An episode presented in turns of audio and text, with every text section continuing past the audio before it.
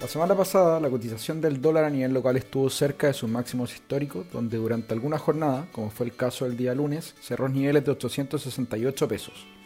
Ahí la explicación principal de este movimiento, que se compara por ejemplo a los niveles de 786 pesos a los que inició ahí el, el mes de abril, tiene sus orígenes tanto por el lado internacional como por el lado local. Primero, por el frente internacional, existen presiones inflacionarias que están surgiendo producto de los problemas que existen en las cadenas de suministro, que comenzaron a surgir en la pandemia y que durante los últimos meses se han agudizado producto de, los confinamientos que se están imponiendo en importantes ciudades chinas como el caso de Shanghái y Beijing, que están generando demora en la entrega en las cadenas de suministro a nivel mundial.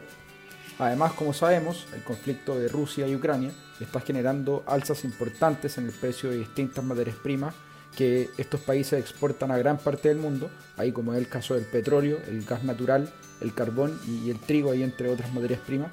Y ahí todo esto está generando que, la Reserva Federal de Estados Unidos, que es el símil al Banco Central del país y por ende el encargado de hacer circular más o menos dólares en el mundo, tenga que comenzar a retirar dólares de la economía con el fin de enfriar la economía y la inflación, por lo que ante una menor cantidad de dólares circulando, el precio del dólar aumenta.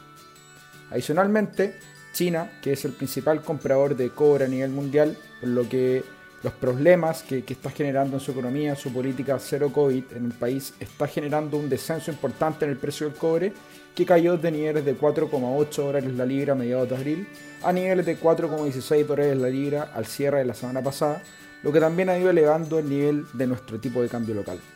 Por último, por el lado local continúan los factores de incertidumbre política que llevan un tiempo incorporando un premio adicional sobre el tipo de cambio de los distintos activos nacionales, donde destaca principalmente a que estamos a algunos meses del plebiscito de salida de una posible nueva constitución,